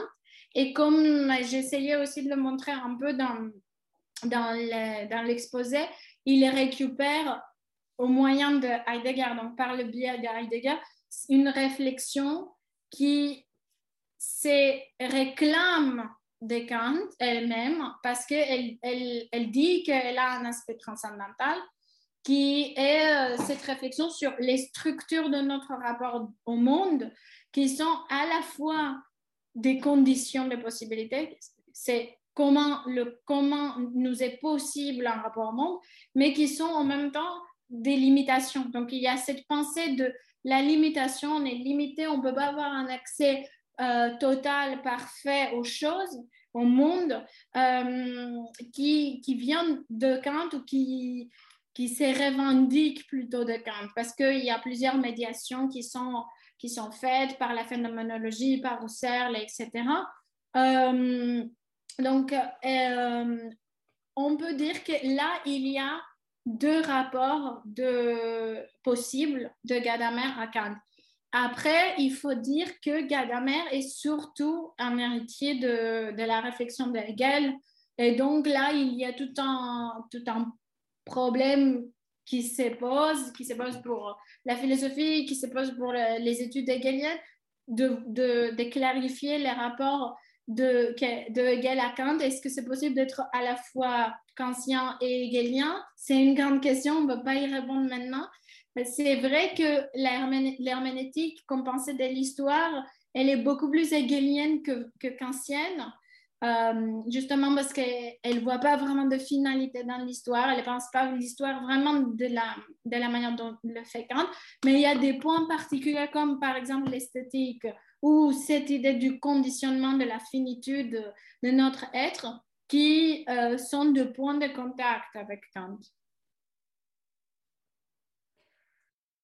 Est-ce que quelqu'un a d'autres questions pour euh, Johanna Bartini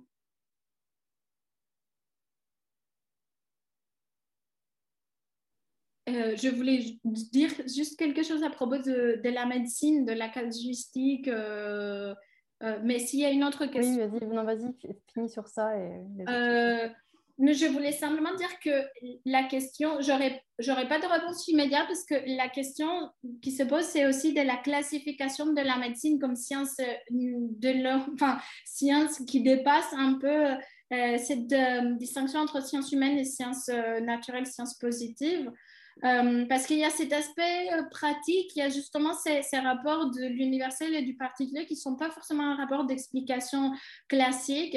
Et donc, il y a cette question épistémologique qui se pose où se place la médecine euh, et cet aspect vraiment très éthique de la médecine. Aristote, dans l'éthique à Nicomaque, il, il, dit voilà, ce que j'ai fait, c'est presque ce que fait le médecin. Euh, donc, en fait, oui, justement, il y aurait peut-être une herméneutique de la médecine possible, justement du fait que la médecine n'est pas une science euh, euh, comme la physique ou les mathématiques. Oui, alors en fait, elle peut être plusieurs choses à la fois, à mon sens, c'est-à-dire qu'il y a effectivement, ça peut être plusieurs sciences à la fois et ça peut être plusieurs pratiques à la fois. Et en tout cas, je, parlais en fait de l'herméneutique et dans, sa composante en fait de, ouais, de pratique clinique et même de ce, de ce qui se fait au quotidien dans les interactions avec le patient et dans les interactions entre les médecins eux-mêmes, entre les soignants eux-mêmes, sur la définition, euh, du cas. Euh, mais justement, ça permettrait de montrer en fait qu'on peut à la fois comprendre et expliquer un, même phénomène euh, sans que ce soit des contradictoires en fait, mais plutôt complémentaires et qu'il euh, est difficile de pouvoir utiliser une explication sans avoir une compréhension du phénomène pour justement pouvoir euh, l'importer euh, dans la pratique. Est-ce qu'il y a d'autres questions? Oh, Bonjour. J'avais une question, en fait, peut-être une question pour Astrid sur ce qui m'a beaucoup intéressé sur le, parallèle que, tu faisais sur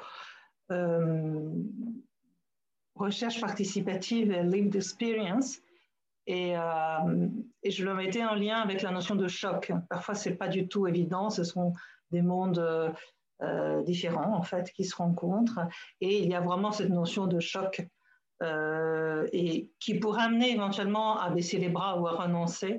Or, dans, la compréhension de, dans ma compréhension de ce qui a été dit, cette notion de choc est, est positive à partir du moment où elle permet de euh, de, de, faire sens. Euh, et si ça donne un sens et ça bouscule un petit peu à la fois le savoir institué et puis euh, peut-être ça interroge les patients, en fait, les, les, personnes qui ont une, expérience vécue, ça peut avoir un intérêt. Je, voilà, je voulais voir un peu comment tu ressentais les choses.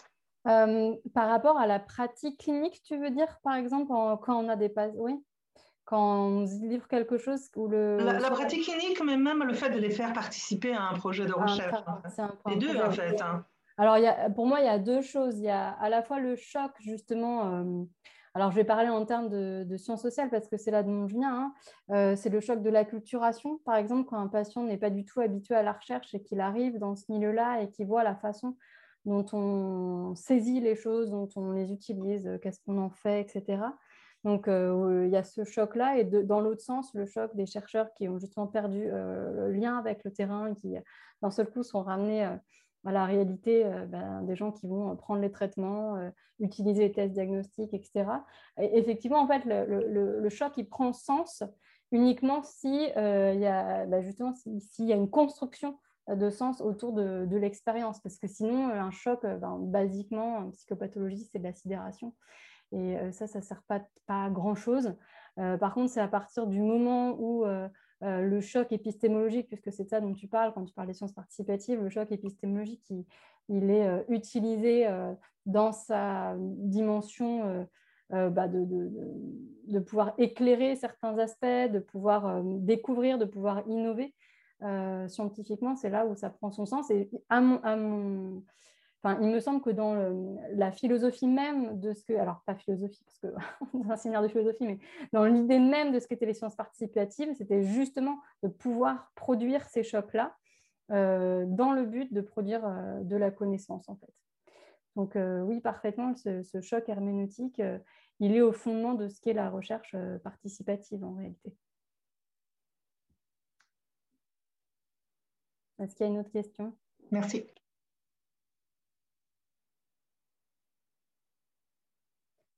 Merci beaucoup, euh, Johanna, pour euh, cette euh, très belle conférence sur les textes compliqués hein, de Hans-Georg Gadamer. Alors, vérité et méthode est extrêmement, enfin, très complexe. Effectivement, comme tu disais, le problème de la conscience historique, ce sont des textes qui sont beaucoup plus abordables parce que c'était des conférences qui étaient énoncées Donc c'est toujours un effort de communicabilité qui, est fait et je vous invite à, pouvoir les lire. C'est assez rapide et ça résume en effet la philosophie de Gadamer en, quelques, en moins d'une centaine de pages. nous, on va se retrouver le 3 mai euh, autour de la pensée d'Austin sur la pragmatique du langage. Donc, on, fait un petit pas de côté par rapport à la thématique de l'interprétation pour s'intéresser à la performativité du langage et à son efficacité en dehors justement du, texte écrit ou du langage parlé, c'est-à-dire à quel moment le langage produit des effets et devient lui-même un acte. Une bonne soirée à tous. Merci encore à, Johanna et puis on se, revoit le, le 3 mai. Merci beaucoup à vous.